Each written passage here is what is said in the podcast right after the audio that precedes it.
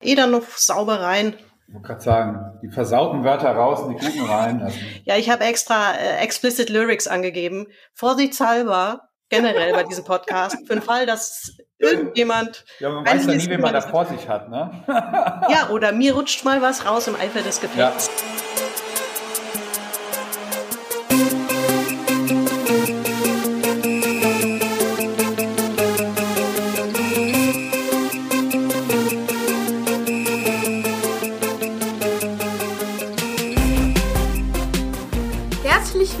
Beim Popkulturfunk.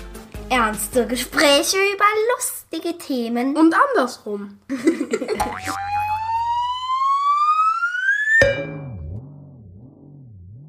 Hallo liebe Menschen und willkommen zu einer neuen Ausgabe des Popkulturfunks.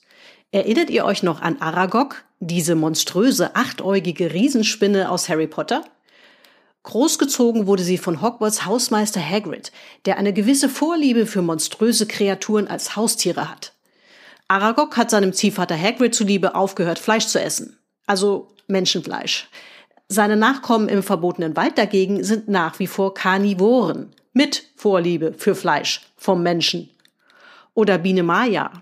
Hier verbreitet Kreuzspinne Thekla primär schlechte Stimmung. Noch ein prominentes Beispiel gefällig? Im kleinen Hobbit treffen Bilbo und seine Freunde im gruseligen Nachtwald auf noch gruseligere Spinnen, die sich in einer knirschenden, zischenden Sprache über äußerst leckeres Zwergenfleisch austauschen. Es besteht wenig Grund zu der Annahme, dass sie nicht auch Hobbits für einen saftigen Snack halten werden. Irgendwelche Zweifel, dass Spinnen eine fast noch üblere Reputation haben als Haie, dank Spielbergs Jaws? Gut, da wäre noch Spider-Man und von mir aus auch noch die kleine Spinne widerlich aus dem Bilderbuch, die besser dastehen. Letztere trotz des Titels. Aber so richtig viel Positives taucht in der Popkultur zu Spinnen nicht auf. Zeit, sich das mal genauer anzusehen. Dafür braucht es ExpertInnenwissen. In dieser Folge übernimmt den Part Arachnologe Peter Jäger vom Senckenberg Forschungsinstitut und Naturmuseum in Frankfurt. Ein knappes Stündchen dreht sich jetzt gleich alles um eine Klasse der Gliederfüßler, die Arachniden. So. Ja, ähm, dann lass uns doch loslegen. Ich Gerne. hatte dich ja gebeten, äh, zwei Fakten über dich mitzubringen. Ja. Einer war, einer erfunden. Genau. Und ich bin gespannt, ob ich aufs, ob ich durchs Netz falle, um gleich mal ein lauwarmes Wortspiel zum Einstieg zum Nutzen. Genau, ja. Also, äh, erster Fakt, ich hatte früher als Kind eine so große Spinne, dass man unter ihrem Netz in mein Zimmer krabbeln musste. Oder zweitens, ich habe als Kind auch in der Grundschule Spinnen gegen Geld gegessen. Huh. Also letzteres würde mich jetzt, wenn ich so an meinen eigenen kleineren, jüngeren Bruder denke, auch nicht völlig überraschen. Äh, ersteres ist aber auch so, ich, äh, ich tippe, dass der wahre Fakt ist äh, Nummer zwei. Spinnen gegen Geld. Das ist nicht ganz richtig. ähm, also es war tatsächlich so, um den wahren Fakt aufzulösen. Ich hatte tatsächlich eine Nephila, das ist so eine ähm, Seidenspinne und die machen halt sehr große Netze und die hatte ausgerechnet, habe die einfach in mein Zimmer ausgesetzt, weil ich nie so ein großes Terrarium hatte. Und dann hat die äh, ein Netz gemacht, was wirklich in der Tür war, im Türrahmen. Da habe ich so ein rot-weißes Flatterband unten hin gemacht und alle mussten immer da drunter herkrabbeln, um mir mein Zimmer zu kommen. Und mit den Spinnen essen, das habe ich später tatsächlich erst gemacht und auch nicht gegen Geld. Ähm, das habe ich einfach gemacht, um meinen Horizont zu erweitern, wie denn so Spinnen schmecken. Ja, ich meine, man muss ja jetzt auch einfach mal sagen, es geht ja gar nicht hier um Tierquälerei, sondern es ist, äh, ähm, jetzt letztlich. Dann, dann müssten wir ganz woanders ansetzen, nicht ja. bei den Spinnen. Ja, ja das wohl war. Mhm. Ähm, so, ich will gerade noch mal eine Einstellung ändern, die mich hier stört ähm, ja. in Sachen Ton. Es ist hier ein bisschen halliger, das kann ich aber nicht ändern. Ja, das, das ist nicht so schlimm. Ich höre mich nur selbst gerade so, wie ich mich eigentlich gar nicht unbedingt hören möchte. Äh, äh. Ah ja. Ah, ich lasse das mal so. Also auf jeden Fall sieht es alles ganz gut aus. Falls ich ein bisschen abgelenkt gucke, liegt es im Zweifel daran, dass ähm, der hier in diesem Podcast zuletzt reichlich zitierte, ja. nicht existente Toningenieur gerade Urlaub hat. Und ich das selbst machen muss. Alles klar. Das ist manchmal etwas irritierend. Ja, Okay, dann lass uns einsteigen ins Thema. sehr schön. Äh, ich habe in den letzten Tagen natürlich das Internet noch leer gelesen in Sachen äh, Spinnen und Popkultur. Da könnten wir sehr lange sprechen. Aber ich musste mir natürlich irgendwas überlegen, wie wir hier rein und im Zweifel wieder rauskommen. Ja. Ähm, und dachte mir, wir fangen mal mit dem ganz Offensichtlichen an, nämlich diesem Horrorfilm Arachnophobia. Und zwar deswegen nicht, weil der jetzt, also der war unterhaltsam. Das muss man, finde ich schon. Der, der war unterhaltsam zu gucken. Als Arachnologe oder Arachnologin weiß ich nicht so recht, weil ich weiß, wie es mir mit anderen Themen gibt, wo ich mehr drin stecke. wo ich denke so, also ich Ja. bin Reiterin, ich kann mehr Ostwind, das möchte ich mir gar nicht angucken, weil ich glaube, ich drehe am Rad. Das, äh, das geht nicht. Aber es war ein unterhaltsamer Film und ich finde, man kann da tatsächlich ganz gut auch ähm, über Spinnenwissen reden Ja. an, anhand des Films. Deswegen würde ich ihn jetzt mal ganz kurz und sehr flapsig äh, für Cineasten zumindest zusammenfassen. Sehr gerne. Und dann ja. steigen wir ein in, Gut. in das Spinnenwissen. Also, Fotograf reist mit Expedition nach Venezuela. Man entdeckt eine unbekannte, hochaggressive, hochgiftige Spinnenart. Eine davon gelangt in den Rucksack des Fotografen und zack, tot. Der Fotograf reist also bedauerlicherweise in einer Holzkiste zurück in die USA, zusammen mit der Todesspinne, die leider keiner gesehen hat. Als man die Leiche zu Hause dann sieht, ist sie total ausgezehrt. Heißt, die Spinne hat sich da irgendwie an ihm gütlich getan. Super gruselig. Das Tier entkommt natürlich, killt eine Krähe und landet in der Scheune des neuen Kleinstadtarztes Ross Jennings, der fürchterliche Arachnophobie hat. Der achtbeinige Einwanderer ist übrigens männlich und paart sich mit einer einheimischen Hausspinne und produziert unfruchtbare Drohnen, Arbeiter, Soldatenspinnen, die, die die Mutter auffressen und dann marodierend durch die Kleinstadt ziehen und äh, KleinstadtbewohnerInnen auffressen, beziehungsweise nicht auffressen, aber auf jeden Fall umbringen. Die Sorge des eingesetzten Spinnenexperten ist, dass die nächste Generation Hybridspinnen dann fortpflanzungsfähig ist und dann ist klar, Weltherrschaft. Das Männchen aus Venezuela wird übrigens im Film der General genannt und ist quasi der Endboss in diesem ganzen Szenario. Super Spoiler zum Ende. Der General stirbt dann durch einen Schuss aus einer Nagelpistole und seine heimische Spinnengattin findet am Sicherungskasten den Tod. Ende gut, alles gut. Ja. So, wo fangen wir an? Also es ist schön, Valentina, dass du mir nochmal aufgedröselt hat, weil ich habe das tatsächlich schon wieder verdrängt, das Ding. Das kann ich mir gut Und zwar ist es wirklich so, wie für dich als Reiter, also meine beiden Mädels sind auch geritten und die haben auch Ostwind geliebt und ich habe allerdings als äh, Spinnenforscher tatsächlich nur Spider-Man geliebt, weil ich wusste, dass das Fiction ist. Ja? Äh, da wusste ich, da lasse ich mich auf Fiction ein und dann ist gut. Das andere, die sind ja so semi reale Dinger, die, die sollen ja sowas erzeugen wie Horror. Ne? Das geht natürlich nicht beim Spinnenforscher mit so einem Ding. Failure. Auf jeden Fall, ja, wo fangen wir an, wo hören wir auf? Also Ja, erstens, vielleicht, ja, vielleicht- ich, vielleicht frage ich mal genau. Ähm, ja, das ist wirklich, wo fangen wir an? Also erstmal vielleicht die, die Spinne selbst oder die Spinnenart selbst, die wir da sehen in dem Film. Das ist ja tatsächlich auch dein Spezialgebiet. Da handelt es sich nämlich tatsächlich um eine äh, Art der Riesenkrabbenspinne. Der, ähm, ich hoffe, ich spreche es richtig aus, ähm, Avondale-Spinnen. Die kommen aus äh, Neuseeland oder Australien.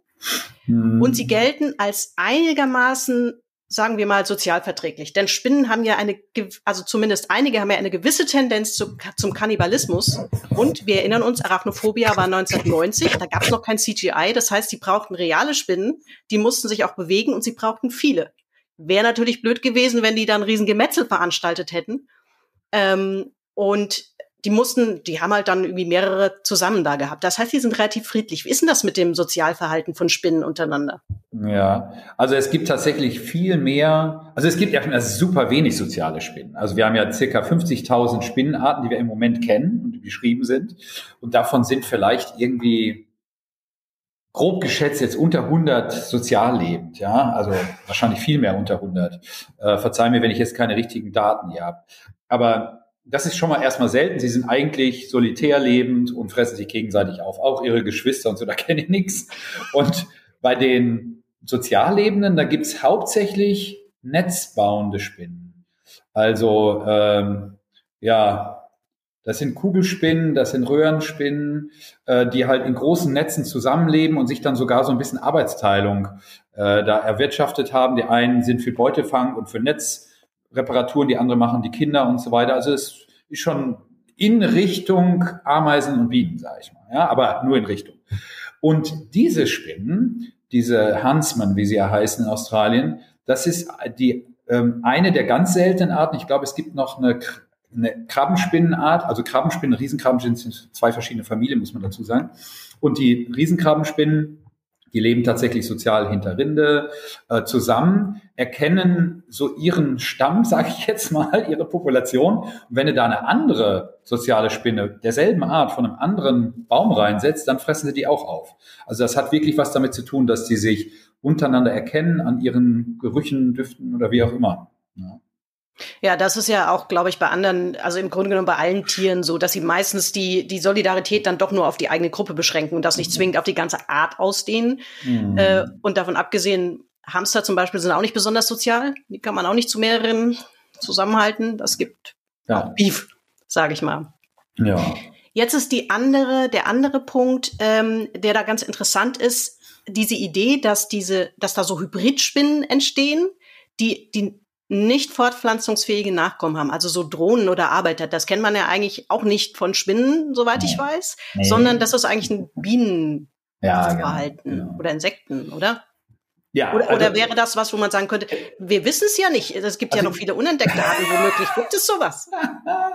Aber beobachtet genau. hat man es vielleicht noch nicht. Ja, movie gets real. Nee, auf jeden Fall, es ist so man muss schon viel früher ansetzen. Es geht ja, ja schon darum, wenn eine Spinne aus einem Teil der Erde in einen anderen Teil der Erde reist, könnte es rein theoretisch sein, dass es, dass sie auf dieselbe Art treffen. Und dann würde eine Fortpflanzung auch funktionieren oder auch eine Balz plus Kopulation. Aber sobald die halt zwei verschiedene Arten sind, sind wir da schon lang drüber weg. Es gibt ganz, ganz wenige Gruppen auch wieder, wo die vielleicht noch nicht so lange getrennt sind, evolutiv gesehen jetzt, ja, also das sind noch, noch ganz junge Arten, wo diese Barrieren noch nicht so voll ausgebildet sind und die könnten so, sowas wie Hybride erzeugen. Ob die dann fortpflanzungsfähig oder nicht sind, lassen wir mal dahingestellt. Drohnen oder wie man das da immer nennt, Soldaten arbeitet, das lassen wir mal weg. Das gibt es tatsächlich nicht bei Spinnen. Ähm, und aber wie gesagt, bei, bei 99,99 Prozent der Spinnenarten geht das schon mal nicht. Ja, also wenn zwei verschiedene Arten aufeinandertreffen, gewinnt eine Art, aber eher so vom Fressen her. Ja, also die würden sich tendenziell gar nicht, also Fortpflanzung wäre gar kein Nein, Thema im Zweifel. Geht, geht gar nicht. Die haben also ganz verschiedene, man muss sich das so vorstellen. Zwei verschiedene Spinnen würden aufeinandertreffen und die haben ja ihre, ähm, Erkennungssignale. Das sind normalerweise Pheromone zunächst mal in der Seide des Weibchens oder auch an anderen Teilen, wo das Männchen dran erkennt, okay, das ist jetzt erstmal meine Art, das ist auch ein Weibchen meine Art und das Weibchen dieser Art ist auch geschlechtsreif. Das kriegt es alles mit einem Touch mit dem Bein oder so mit, mit diesen Geruchshaaren, kann sofort rauskriegen, ah, okay, jetzt können wir loslegen. Dann spult es sein Balzverhalten ab und das Balzverhalten ist auch artspezifisch. Das heißt, wenn da schon irgendwie was nicht passt, wäre schon der nächste Schritt. Dann kommt es zum Kopulationsorgan. Wenn es soweit käme, dass sie kopulieren würden, sind die Kopulationsorgane bei allen 50.000 Arten so unterschiedlich geformt. Das ist ja das, was wir Taxonomen alles immer zeichnen, um die Arten auch zu unterscheiden, ja, dass das überhaupt nicht passen würde. Und dann gäbe es auch noch postkopulative Mechanismen, wie zum Beispiel äh, dass ja die, die Spermien im Ei überhaupt nicht gut zusammenpasst, die, die Chromosomen passen nicht zusammen oder sonst irgendwas. Also überhaupt vollkommen ausgeschlossen. Leider, leider fake. Ja, Oder diese, zum Glück fake. Ja, ja, diese Fortpflanzung von Spinnen ist eh, eh ein bisschen ulkig, sage ich mal, weil die ist so indirekt. Ja, ne? so, das wäre so in die, in die Hand reinwichsen und dann zum Weibchen gehen bei uns. Also wenn man es mal, wenn man es mal deutsch, äh, so, ja. ja. Haben Sie äh, also Ihr Röhrchen bereit? Machen Sie die Handtasche auf. Bitte? Machen Sie die Handtasche auf, bitte sehr. Ja, ja, ja, das kommt auch noch dazu, dass man, ja, es ist, es ist schon wirklich ein bisschen krass. Also, die Spinnen haben keinen Penis. Ja, das haben zum Beispiel die Weberknechte und auch noch ein paar andere Tiere, aber die Spinnen eben nicht. Und was haben sich ausgedacht? Also die haben eine ganz normale Geschlechtsöffnung, die Männchen genauso wie die Weibchen. Bei den Weibchen kommen die Eier raus, bei den Männchen die Spermien. Und ähm, diese Spermaflüssigkeit wird auf ein extra angelegtes dreieckiges Spermanetz entlassen. Also sie rubbeln sich tatsächlich so ein bisschen drauf. Es sieht ein bisschen aus wie Wichsen. Aber ähm, lassen wir es mal dabei. So. Ich, wusste, dann, ich wusste, warum ich diesen Podcast doch vorsichtshalber auf explicit gestellt habe. Es lohnt es sich mal. Okay, Entschuldigung, ich wollte ja, nicht Also, onanieren. So, auf jeden Fall. Die Sache ist, dass ein kleiner Tropfen dann auf dieses Spermanetz abgesetzt wird und dann geht es wirklich mit den eigentlichen Kopulationsorganen los und die befinden sich vorne an den Tastern. Die Spinnen haben ja zunächst mal acht Beine, dann haben sie vorne diese zwei Taster und dann nochmal davor haben sie die Cheliceren, mit denen sie zubeißen, also die Fangzähne, die Giftzähne, wie auch immer. Und die, an diesen Tastern wird in der letzten Häutung bei den Männchen, die häuten sich also zwischen acht und 14 Mal im Leben, und in der letzten Häutung werden da so Kopulationsorgane ausgebildet. Und die sind super komplex es gibt es eigentlich nur noch bei Flöhen, bei Tausendfüßern, solche komplexen äh, äh, Kopulationsorgane. Und die tauchen sie dann mit dem Ding, was nachher das Penis-Pendant ist sozusagen und vorne offen ist, in diese Samenflüssigkeit, saugen das so auf. Und dann können sie mit diesen geladenen Bulben, wie man sagt, äh, dann zum Weibchen gehen und dann halt das Walzritual dann abspulen. Wie ist denn das? Das ist ja auch was, glaube ich, was viele Menschen, Menschen durchaus wissen und gerade Menschen mit einer, vielleicht ist auch das, was, was manchmal Arachnophobie auch so ein bisschen forciert, diese Angst, dass, ähm, dass man aufgefressen wird, ähm, also dass das Spinnenweibchen das Männchen auffrisst. Ist das, ist das generell so? Machen das nur manche Arten? Sind Spinnen vielleicht auch einfach ein bisschen schusselig und, und sehen nur, weil sie nicht so gut sehen und dann verwechseln sie das vielleicht auch einfach mal? Nee, nee, nee, nee. So, ich will nicht zu so viel vermenschlichen, aber manchmal kann man so ganz gut erklären. Wir sind ja, hier, hier kein nee, ausgewiesener nee. Wissenschaftspodcast. Das ist schon, damit, damit bin ich ganz gut. Also wenn man das ein bisschen so erklären kann, das ist ja gut so. Wir wissen ja nicht, wir wissen ja, dass die Spinnen halt anders sind als wir, aber man kann das halt ein bisschen vergleichen. Also, ähm, es gibt bei einigen Spinnenarten tatsächlich diese Eigenschaft der Weibchen, dass sie ihr Männchen fressen, und zwar immer fressen, zum Beispiel bei Wespenspinnen. Ja, unsere heimische Wespenspinne, die Agiope brunichi, da geht das Männchen auch so lange zu dem Weibchen hin, bis es tot ist. Also das ist auch schon vom Männchen, beziehungsweise dann von Natur, Evolution, Selektion, wie auch immer, so entwickelt, dass das Männchen stirbt. Da könnte man sich jetzt überlegen, wofür ist das denn gut? Wenn man sich aber mal überlegt, dass eine ähm, genetische Vielfalt innerhalb einer Wiese, sage ich mal, innerhalb einer Population in der Wiese, ja am höchsten ist, wenn sich immer nur ein Männchen mit einem Weibchen paart. Dann macht das durchaus Sinn. Ja? Wenn ein Männchen zum Beispiel die ganzen Weibchen einer Wiese begatten würde, wäre das die Vielfalt der Gene und damit auch die Überlebenschancen vielleicht der Anpassungsfähigkeit und so weiter nicht ganz so gegeben. Aber wenn das immer eine 1 zu 1 Kombination ist, haben wir die höchstmögliche Rekombination, was die Genetik angeht. Und dann haben wir eine super Grundlage, ähm, ja, auch, auch ganz fitte Nachkommen für die nächste Generation zu erzeugen. Also von daher macht es irgendwie Sinn. Aber es gibt auch genügend Spinnen, bei denen das nicht so ist. Zum Beispiel die Röhrenspinne wurde von Professor Kuhlmann lange und oft beobachtet. Und der hat das dann auch über 14 Stunden oder so dann immer oder mehrere Tage. Ja, das Männchen kommt dann mal wieder zum Weibchen und dann kopulieren sie wieder und dann lösen sie sich wieder. Also die wohnen auch in einer Röhre ein Leben lang. Also die Männer leben meistens nicht so lange, ja, wie die Weibchen. Klar, die Weibchen müssen dann ja die Eier legen und dann noch ein bisschen gucken, dass die Babys auf einen guten Weg kommen, sage ich mal. Aber, also Jungspinnen. Aber ja, die lassen sich halt zumindest mal leben und ja. Also es gibt unterschiedliche Varianten bei den Spinnen, auch bei den ja. Spinnen. Ja, aber das mit dem großen, äh, größeren Genpool für, für Vielfalt sozusagen äh, und für das Überleben der, der Art sozusagen macht ja Sinn. Müsste man vielleicht auch Hundezuchtvereinen nochmal erklären. Das, aber egal, das ist, ein, das ist ein anderes Thema. Auch sehr ja. schwierig.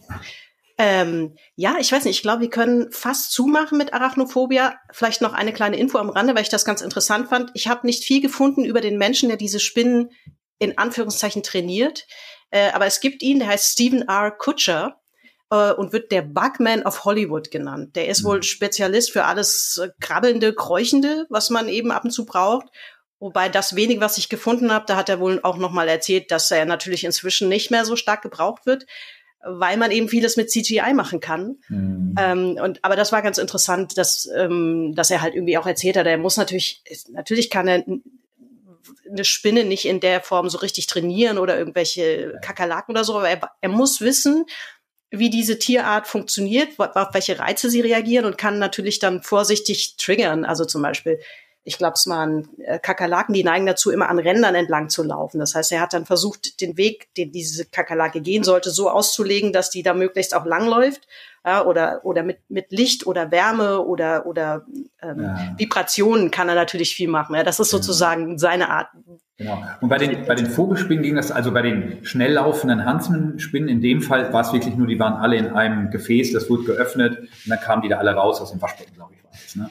Ähm, während äh, bei den Vogelspinnen, die ja relativ langsam laufen normalerweise, kann man das ähm, triggern, indem man meinetwegen so, so einen Plastikschlauch nimmt in den Mund und dann immer an das entgegengesetzte Bein pustet, wo sie ihre Höhhaare haben. Und dann läuft die normalerweise in die entgegengesetzte Richtung. Also das kann man dann schon so einigermaßen hinkriegen. Ja, also schade, ich, ich äh, wüsste nicht, dass es ein Making-of äh, gibt dazu, aber das wäre mal tatsächlich irgendwie ganz interessant gewesen. Das hat man ja. halt in den 90ern natürlich auch noch nicht gemacht. Heute drehen die das ja immer gleich mit, damit sie noch die Extras irgendwie extra verkaufen können. Genau, genau. Okay, dann kommen wir mal zu, zu anderen schon kurz erwähnten äh, berühmten Spinnengestalten der Popkultur. Ist natürlich Spider-Man. Ja. Äh, und auch da habe ich das Internet ein bisschen leer gelesen und fand ganz interessant als Hintergrund, ähm, der ist ja in den 60ern entstanden in der Zeit, als Marvel gerade angefangen hat, sich auf diese Superhelden-Comics zu konzentrieren. Und es war der erste jugendliche Held. Vorher war das eigentlich immer alles Erwachsene, es waren auch Astronauten oder, oder äh, Wissenschaftler, also und Jugendliche war dann eher so Sidekick. So, und der wollte einen Jugendlichen haben, auch einen ganz normalen, der per se jetzt auch erstmal eigentlich keine Superkräfte hatte, sondern Tierkräfte. Und hat sich dann eben für diese diese Spinne entschieden. Und der Marvel-Chef hat, war wohl damals sehr skeptisch und hat gesagt, na ja, wer, wer kauft es denn? Spinnen finden alle Leute nur eklig. Das halt keine gute Idee.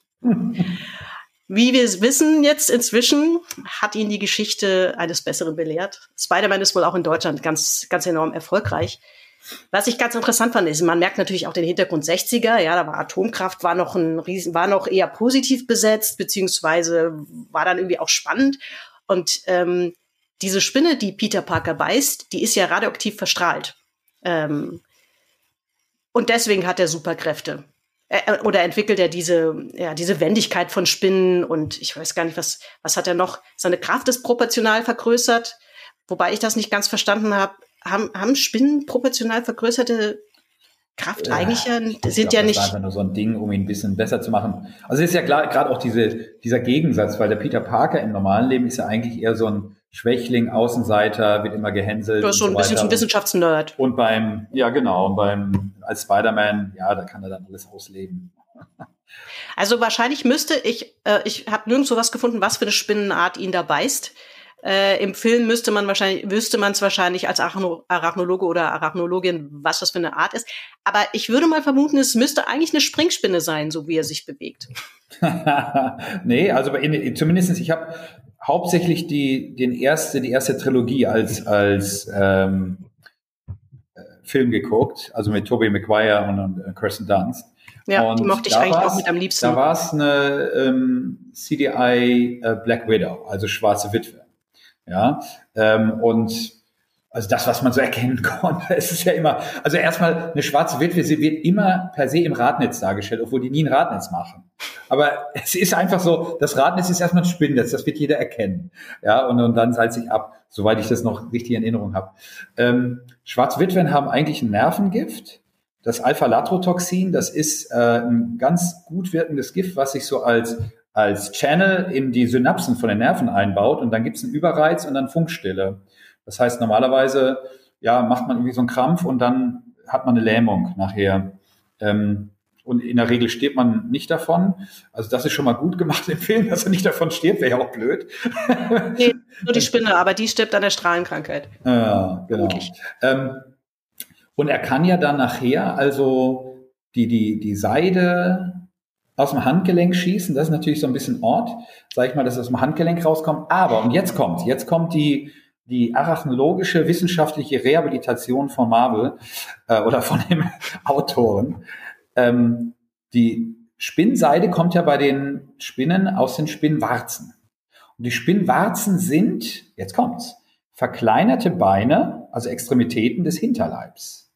Ja, das heißt, die haben auch so kleine, also bei den Vogelspinnen sieht man es am besten, weil die noch länger sind. Die haben noch drei Glieder, die sind so beweglich und ähm, da sitzen halt so feine Borsten drauf, die sind äh, nach oben hin offen und da kommen dann halt diese Spinnfäden raus. Das sind ja nicht nur zwei, sondern das sind ja ganz viele, tausende von Spinnfäden, die sich dann so zusammentun. Und ähm, von daher, okay, das lassen wir mal gelten. Auch wenn es natürlich nicht geht, aber so von der Story her. Und dann hat er ja immerhin noch die Hafthaare. Ja, die wachsen ihm ja. Und die Hafthaare ist wirklich was Tolles. Die Hafthaare sind allerdings nicht bei der schwarzen Witwe. Das muss man jetzt mal ganz klar sagen. Das gibt's äh, nicht nur bei Vogelspinnen, das gibt's auch bei anderen Spinnen, bei Sackspinnen, Zartspinnen, Laufspinnen, auch hier in Deutschland. Die können dann an Scheiben herumlaufen, das sieht man ja. Es gibt aber auch genügend bei uns, die eben keine Hafthaare haben, so wie die Hausspinnen, die dann in der Badewanne sitzen und im Waschbecken nicht mehr rauskommen. So, und diese Hafthaare, das ist, mm, ja, wie soll ich das sagen? Sie sind morphologisch nicht ganz richtig dargestellt. Sie sind so gesägte Borsten da irgendwie. Das haben eigentlich die schwarzen Witwen hinten, um ihren Faden rauszuziehen, ihre Beute einzuwickeln. Das ist ein typisches Merkmal für die ganze Familie der Kugelspinnen. Ähm, und die Hafthaare sind eigentlich schon auch verzweigt, aber viel mehr verzweigt, sehen ein bisschen so, ja, eher wie so eine ganz verstümmelte Feder aus, so, ja. Und äh, bei einer Vogelspinne ist es so, dass die bis zu 100 Millionen Endigungen haben. Also sie verzweigen sich nochmal diese Verzweigungen und dann sind diese letztendlichen Verzweigungsenden so groß wie ein Bakterium oder so. Das kann man sich kaum vorstellen.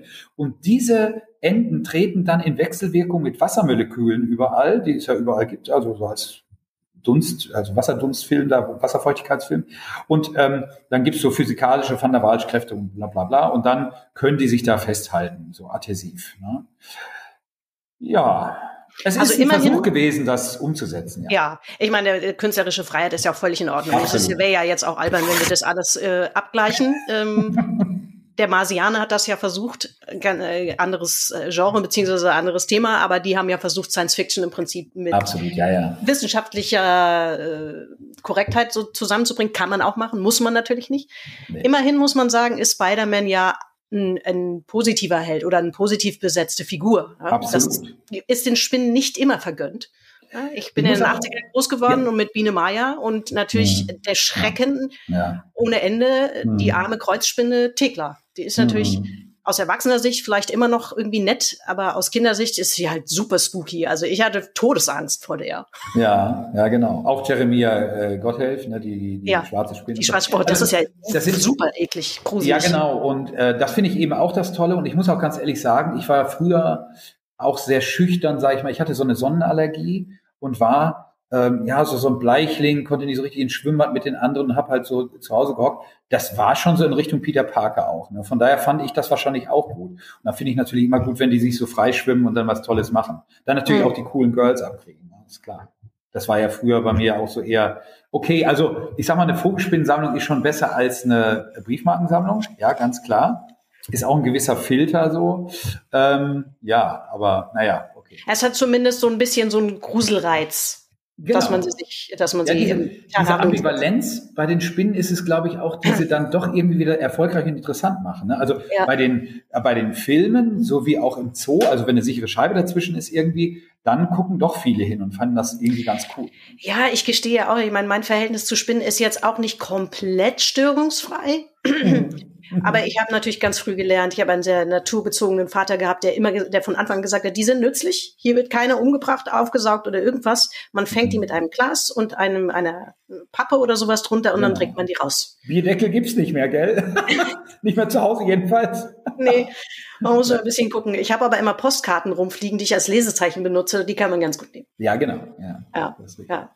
Naja, äh, ich meine, Spinnen in der Literatur ist natürlich ein weites Feld, da können wir jetzt wirklich äh, in der Antike anfangen und irgendwo heute und übermorgen weitermachen. Ähm, vielleicht am Rande, weil das eine gute Überleitung ist auch zu dem Thema Videospiel. Tolkien ist als Kind, hat er erzählt in seinen Briefen mal von einer ähm, Tarantel, glaube ich, gestochen worden, gebissen worden? Gebissen. Gebissen. Stechen das ist immer, wenn ein Stachel da ist wie Skorpione oder Dings, aber wenn es ja. symmetrisch wird und so, kann es beißen, ja. Und er sagte, das könnte man, müsste man aber nicht unbedingt als äh, lesen, als dass es ihn beeinflusst hätte.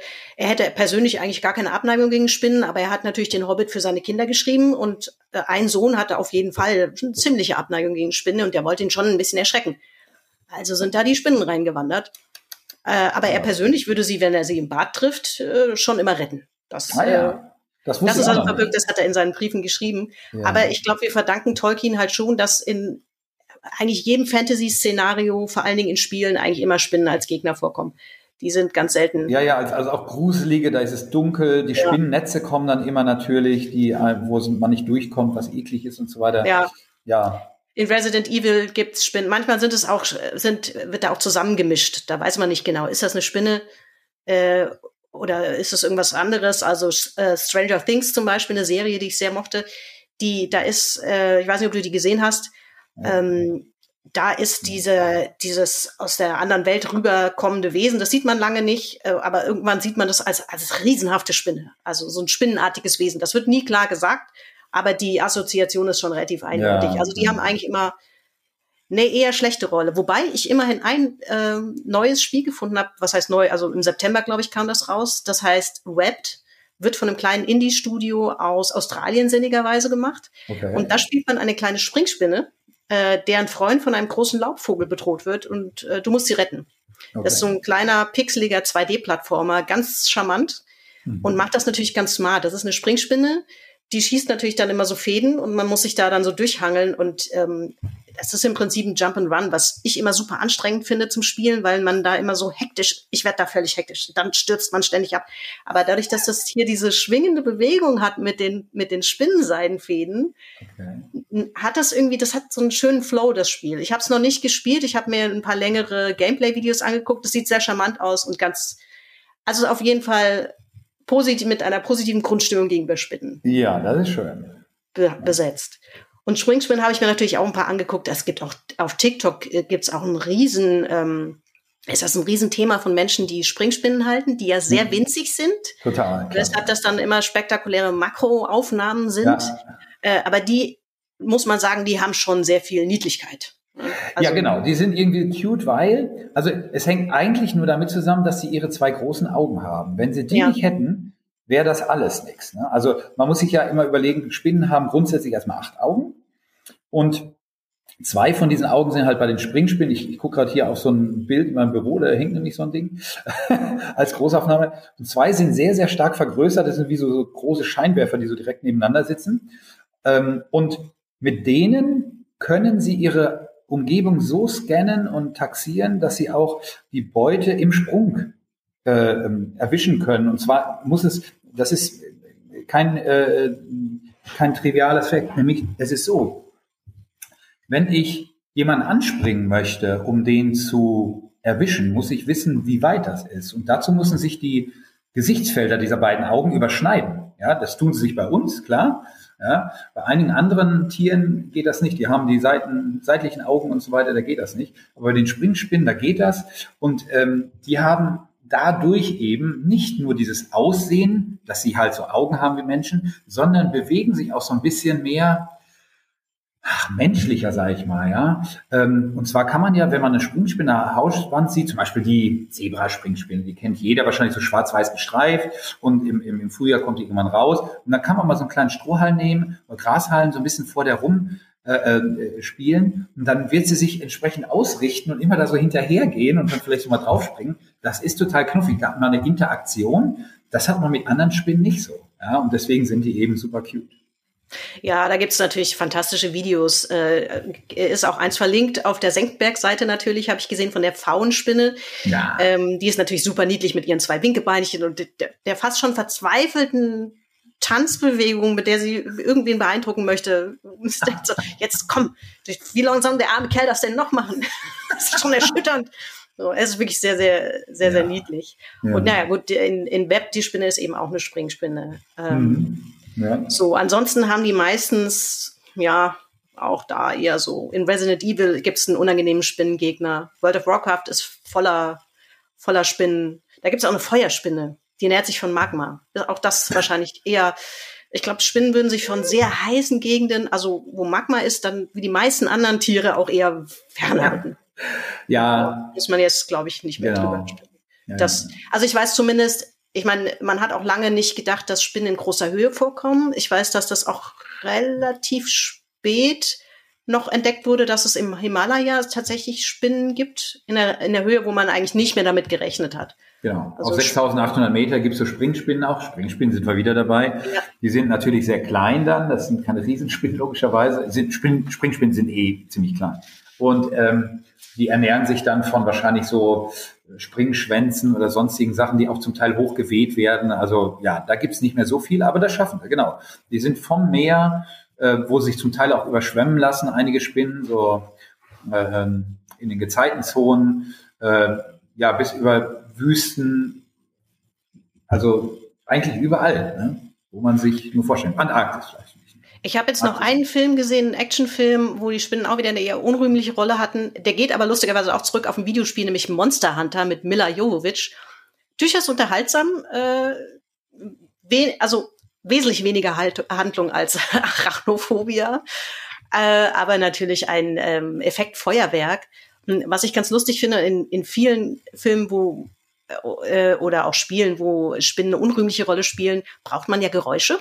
Hm. Aber Spinnen machen eigentlich keine Geräusche. Oder gibt es irgendeine Spinnenart, von der ja, ich nicht weiß? Ja, oh, es gibt einige Spinnenarten. Und zwar eine, die, die großen Vogelspinnen, die äh, wir nennen das Stredulieren. Die haben äh, an bestimmten Körperteilen so kleine verkürzte Borsten, ja, die so ganz rigide, starr sind und auf der anderen Seite ist wie so eine schrille Leiste. Und wenn die sich so gegeneinander reiben, gibt das so einen zischenden Ton. Ja, das gibt's einmal. Und dann gibt es bestimmte Töne, die werden wir nicht mehr ganz so hören. Das können zum Beispiel ähm, die, die Kugelspinnen sein, die haben manchmal auch so etwas, das brauchen sie dann bei der Balz, ja, dass sie sich da zu erkennen geben. Ähm, ein Kollege aus Belgien, aus Tervuren, der Rüdi Jockey, der hat mal eine Spinne gefunden, der hatte, die hatte an, ich glaube, sieben verschiedenen Stellen solche Schallerzeugungsorgane. Ja, also ist echt krass, was die alles bringen. Aber normalerweise, gebe ich dir recht, sind die eigentlich eher ruhig. Was wir aber mal gemacht haben, das war richtig lustig. Und zwar äh, viele Spinnen, die jetzt kein Netz bauen, die benutzen irgendwie den Untergrund, um zu balzen, ja, und da Töne zu erzeugen. Zum Beispiel gibt's hier in, in Deutschland die Hygrolycosa rubrofaciata. Das ist eine Wolfspinne, die hat bestimmt auch einen deutschen Namen, aber der ist wahrscheinlich noch komplizierter. Und die trommelt auf trockenem Laub. Und das hört dann das Weibchen und so weiter. Das kann man zum Teil sogar auch mit bloßem Auge hören. So, und was wir mal gemacht haben in, ähm, wo war es? In Singapur, im Museum für moderne Kunst. Da hat der Thomas Saraceno, ein argentinischer Künstler, die Arachnid Orchestra Jam Sessions erfunden und hat gesagt, komm, wir wollen mal mit den Spinnen irgendwie Musik machen. Hat er so einen E-Bassisten gehabt und hat dann ähm, Laser-Vibrometer in so ein Spinnennetz reingehalten und wenn das sich bewegt hat, ja, dann hat das das irgendwie übersetzt. Und dann habe ich mit ihm auf dem Bukitima, zusammen mit meinen beiden Töchtern sogar, ähm, eine, äh, verschiedene Spinnen gefangen, unter anderem auch Huntsman-Spinnen. Und eine davon war die Heteropoda David Bowie. Die habe ich ja 2008 beschrieben.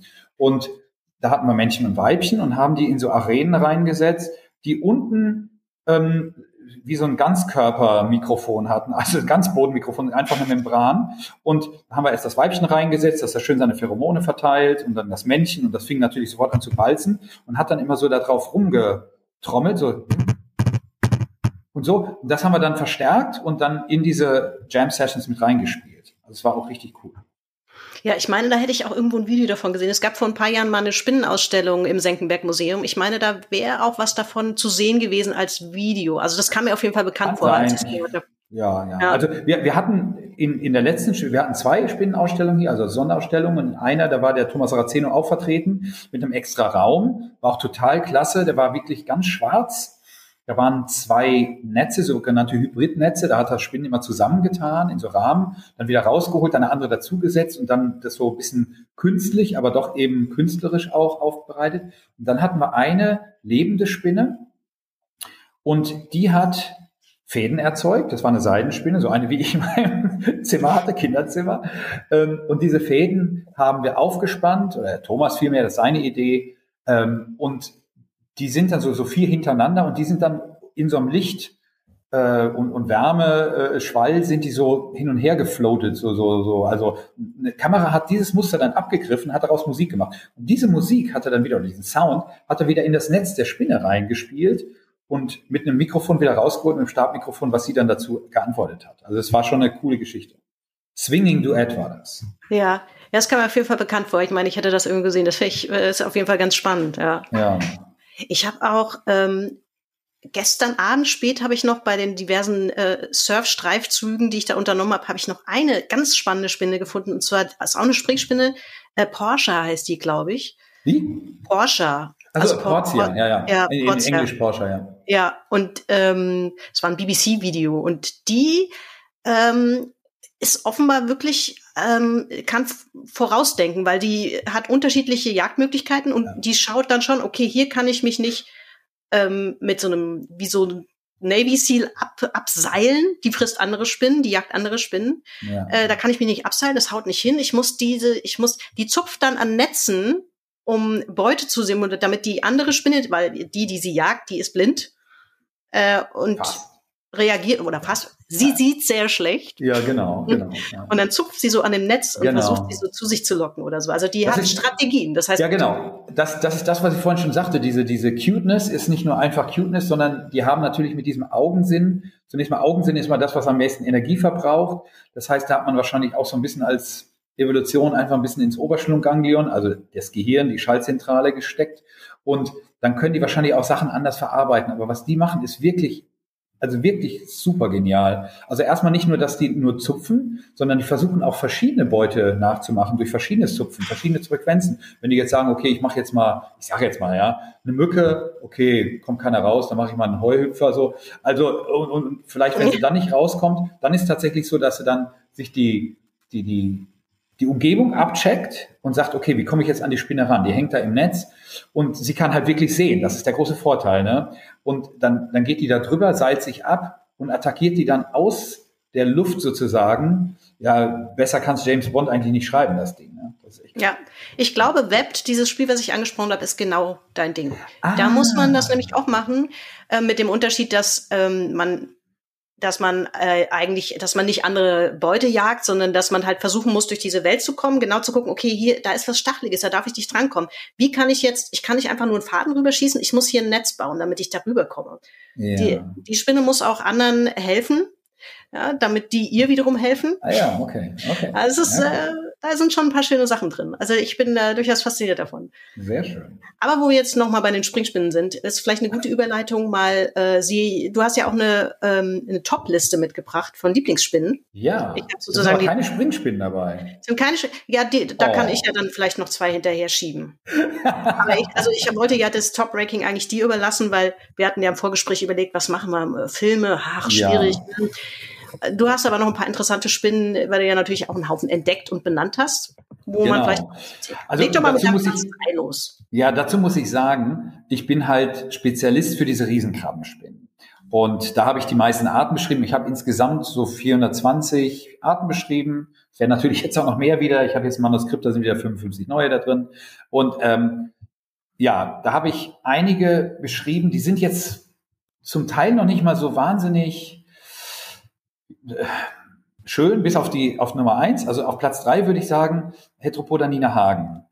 Äh, die Nina Hagen, weiß ich immer, die wird so ein bisschen jetzt vor allen Dingen von ja der, der, der Jugend und so weiter als alte schrullige Punktante da abgetan und so ein bisschen ja abgedreht. Ich sehe ja auch, war auch Punktante, klar, ähm, aber weit äh, besser als nur schrullig.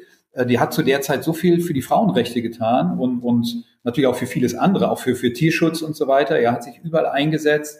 Ähm, man kann ihr bestimmt einige Sachen vorwerfen, aber dass sie bestimmte Lobbyarbeit für diese guten Sachen gemacht hat, das kann man ihr bestimmt nicht vorwerfen. Man denke nur im österreichischen Fernsehen äh, an die Aufklärung, wie sich äh, Frauen befriedigen können vor laufender Kamera. ja, also ähm, natürlich ohne sich auszuziehen, aber das waren Sachen, die waren natürlich schräg, die waren wild und so weiter. Aber äh, ja, das kann man sehen, wie man will. Man kann auch ihre Musik finden, wie man will. Aber das finde ich einen tollen Punkt. Einen zweiten Platz belegt die Heteropoda Udo Lindenberg. Udo Lindenberg hat mich ein Leben lang begleitet mit seinen Texten, mit seiner Musik. Ich fand einfach nur cool. Ähm, äh, da kann man auch natürlich sagen, Geschmackssache, absolut sehe ich ein. Aber was er zum Beispiel für die Friedensbewegung gemacht hat, ja, äh, äh, Ost-West-Annäherung oder sonst irgendwas, total coole Sache und immer natürlich mit seinem keine Panik unter Weihnachtsbaum. Also das ist schon äh, sehr, sehr cool und ist ja auch noch mal dabei, muss man sagen. Und auf Platz Nummer eins habe ich vorhin schon erwähnt, Heteropoda David Bowie. Also, und das ist tatsächlich eine Art, die ist, ähm, ja, die ist tatsächlich so krass anders auch. Also die Heteropoda, das ist eine Gattung, die gibt, da gibt es so 187 Arten mittlerweile. Ja, ich habe hier noch ähm, bestimmt noch mal 300 neue Arten. Ich weiß nicht, ob ich dazu bekomme. Kommen wir noch mal vor dem vor der Pensionierung, das alles zu beschreiben. Aber egal, ich habe ja noch ein paar Jahre. Ähm, und die Heteropoda David Bowie sieht wirklich nicht so ja, so normal braun bis gelb oder sonst irgendwas aus, also gelblich. mit ein paar Flecken drauf, sondern die ist so richtig gelb-schwarz gemustert im Gesicht. Also richtig was vollkommen anderes. Und das Lustige ist, dass ich die nicht zuerst irgendwie selber gefangen habe, die kommt ja in Malaysia, in Südthailand und, und auf Sumatra und so weiter vor, sondern ich bin von Kollegen angesprochen worden, die so Vogelspinnen züchten und halten und unter anderem eben auch ein paar andere Spinnen, nicht Vogelspinnen. Und darunter war immer diese Spinne und die haben sie immer Yellow Huntsman Spider genannt. Und dann haben sie gesagt, Peter, was ist denn das eigentlich? Kannst du das mal bestimmen? Und dann habe ich mir die angeguckt, habe gesagt, ey, keine Ahnung, die ist, glaube ich, noch unbeschrieben. Und dann habe ich die halt nach dem benannt. Das heißt, also die kam eigentlich aus dem Hobby hier raus und dann. Ja, lustig eigentlich. Ich hätte ja immer gedacht, dass äh, ja man fährt halt irgendwo hin und kriecht durch den genau. Dschungel oder den Himalaya und dann findet man eine Spinne. Aber dass die zuerst sozusagen in irgendwelchen Terrarien auftaucht und dann ja. jemand sagt. Ich meine, klar, irgendeine muss zuerst da gewesen sein, ja. hat die hingeholt, logisch, aber das ja. war dann hier schon so ein Riesending. Und natürlich, als ich dir dann Heteropoda David Bowie getauft hatte 2008, dann hat die wirklich nochmal so einen Schuss gemacht. Und ähm, die hat mich auch nach New York gebracht zum World Science Festival. Da hatte ich dann den David Bowie sogar eingeladen. Da war ich in so einer groovigen Lounge Bar da in Manhattan, äh, nee, in Brooklyn war es. Ähm, und Galapagos Art Space hieß das. Da waren so, so Metalltische und Stühle über so ein Wasserbecken, keine Ahnung, richtig spacey. Da habe ich dann über die David Bowie und die Bruder Maxima erzählt, diese große Spinne aus den laotischen Höhlen. Aber das Management sagte mir nur, he's not in town.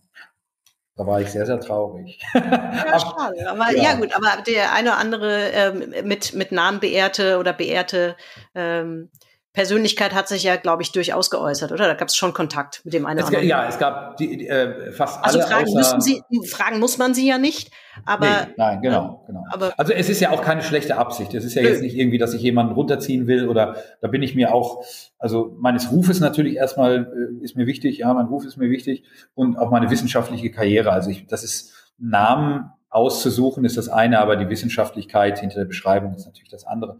Aber nee, ich habe zum Beispiel auch den Ernst Ulrich von Weizsäcker, äh, der ja auch viel über Umweltforschung, über Zukunftsforschung geschrieben hat, Bücher. Ähm, wie hieß es noch? Faktor was war es denn noch, acht oder was? Auf jeden Fall ein Buch, wo man sagt, okay, also so und so muss man in der Welt agieren, sonst kriegen wir das nicht mehr hin hier und so. Das sind alles wichtige Menschen gewesen, finde ich. Und die habe ich da halt mal ehren wollen. Und da haben sich, wie gesagt, die meisten auch zurückgemeldet. Es, also ähm, man kann sich natürlich äh, quasi einen Namen ausdenken, aber die ansonsten die Benennung hat schon relativ klare Regeln. Ne? Also man kann da jetzt nicht, also äh, natürlich lateinisch und in welcher Reihenfolge und so weiter, da gibt es eine genaue Festlegung, wie das ja. aufgebaut sein muss. Ne? Es, es, gibt, es gibt ein ganzes Werk darüber, das heißt Code für zoologische Nomenklatur.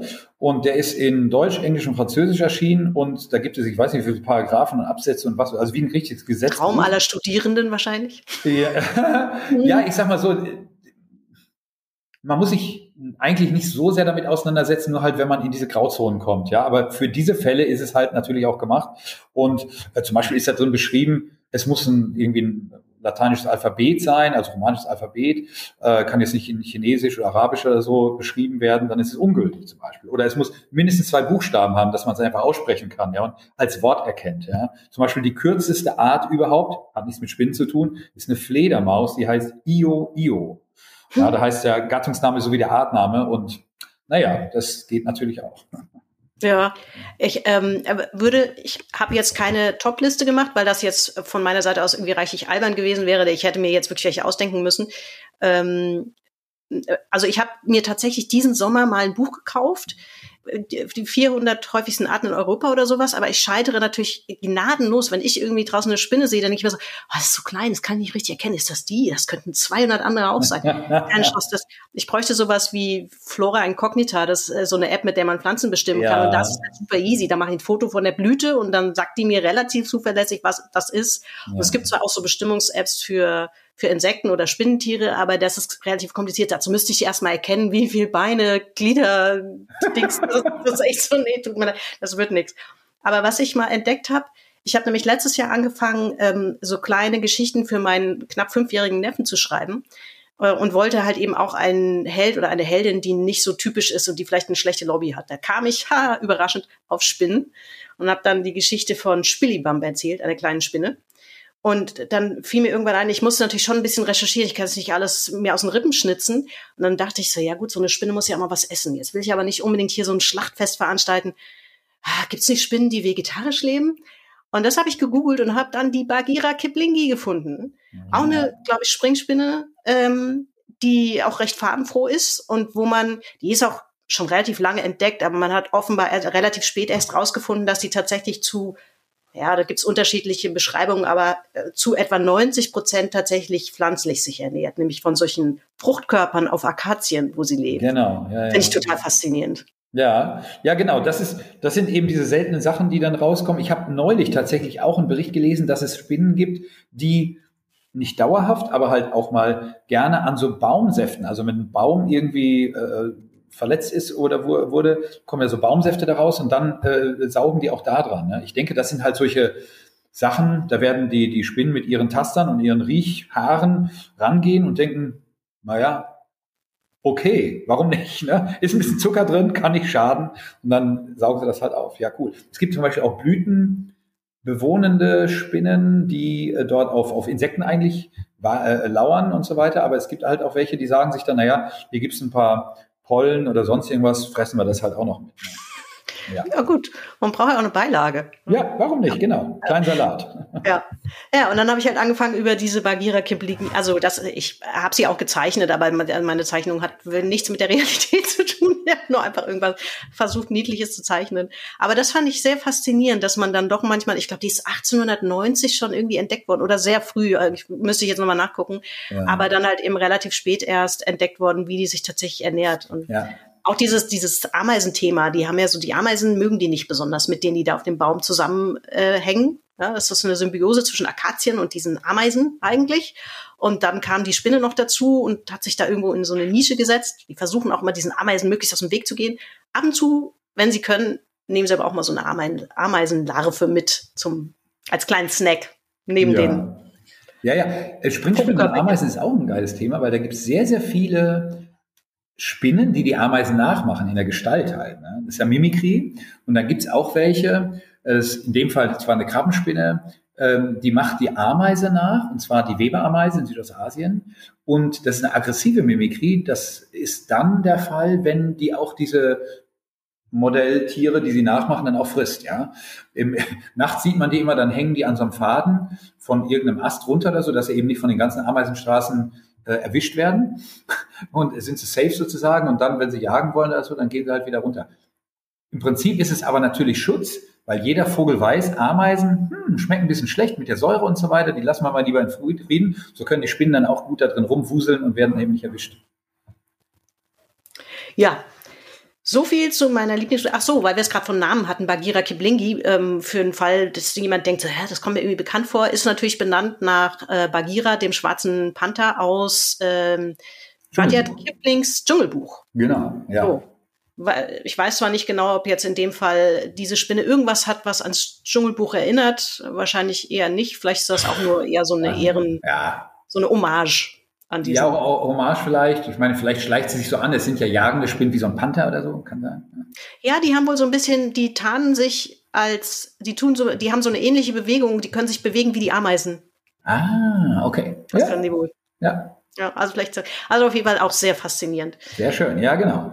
Gibt ja, was Neues zu entdecken. Eigentlich tatsächlich am Ende meines ähm, kleinen ne? Leitfadens. Ja, wie gesagt, also wir können gern auch noch mal bei Ovid ansetzen und Arachne. Aber das ist, ja, wie gesagt, da können wir noch sehr lange, können wir noch sehr lange sprechen. Genau. Ähm, aber vielleicht kann man zum Ende noch mal sagen, habt ein Herz für Spinnen. Hm, was kann, in seinem eigenen Garten kann man wahrscheinlich auch ein bisschen was tun, indem man generell einen insektenfreundlichen Garten gestaltet oder einen Balkon, wo man nicht gerade nur fleißige Lieschen und Geranien in die Kästen setzt? Es geht sogar noch viel einfacher. Man muss einfach gar nichts machen. Man muss einfach mal kein Kraut ausrupfen. Ich sage mal speziell kein Unkraut, weil Unkraut ist so ein ganz komisches Wort im Deutschen. Ja. Also kein Kraut ausrupfen, mal einfach stehen lassen. Das geht sogar auch vom Balkon mal. Die machen nicht gleich alles kaputt, die Wurzeln und so weiter. Es gibt da auch ganz normale Gräser oder sonst was. Und wenn man dann mal ein bisschen wartet, da ist sehr, sehr viel drin. Das ist unglaublich. Ja, ja. und die machen auch nichts, wenn die mal im Haus in der Ecke rumhängen. Ja, überhaupt Kann man die auch mal hängen lassen. Ich, mich hat letztens eine Reporterin gefragt, ähm, ja, Herr Jäger, was empfehlen Sie denn nun? Sollen wir jetzt die Spinnen raustun oder drin lassen? Da sage ich, das ist mir relativ wurscht. Der Spinne vielleicht auch.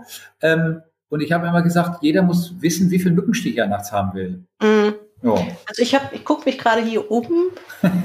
Zwei Stück haben wir an der Decke. Ja, ja, das ist doch schon mal ganz gut. Ich mache gleich ein Foto und schick's dir. Ja, super. Du wirst jetzt meine äh, Flora Incognita für Spinnen. Fauna Incognita bitte, aber das machen Ja, wir, ja, ja, ganz ja. klar. Ja, Weil, lass mich deine äh, App sein. Ja, der, der die 400 Spinnen in diesem Kosmos äh, den ich habe, fürchte ich, der, das wird eher ein Blättervergnügen bleiben, aber bestimmen werde ich, glaube ich, nix. Äh, großartig, das, ist- ja, ja. das schaffe ich nicht mehr. Okay, dann sage ich an der Stelle auf jeden Fall vielen herzlichen Dank für deine Zeit ähm, und für deine Lobbyarbeit äh, für Spinnen und äh, für ein Herz für Spinnen in der Popkultur. Da gehören sie auch hin. Genau, ja, du war äh, sehr, sehr schön. Dankeschön, Valentina, auch dir. Äh, vor allen Dingen für die schönen Recherchen, dass du mir die ganzen Filme nochmal näher gebracht hast. Auch die, die ich nicht gucken wollte in meiner Kurzzusammenfassung. Genau. Ja, und ansonsten können wir nur sagen, geht mal ins Senckenberg-Museum. Das ist ein fantastisches Museum in Frankfurt bei uns. Auf jeden Fall. Und äh, Spinnen gibt's da auch immer mal wieder. Ja, Die werden ja wahrscheinlich auch nicht Ja, genau. Wir haben im Moment, das muss ich vielleicht noch dazu sagen, wir sind daran, eine neue Spinnenausstellung zu basteln. Uh. Ja, wir haben ja neue Gebäude bekommen, wir haben Brücken bekommen, die die Gebäude verbinden. Ausgerechnet bei einem dieser Brückenräume waren die Spinnen drin und die mussten dann weichen.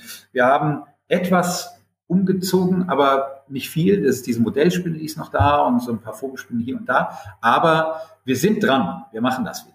Gibt's dann auch lebendige Spinnen?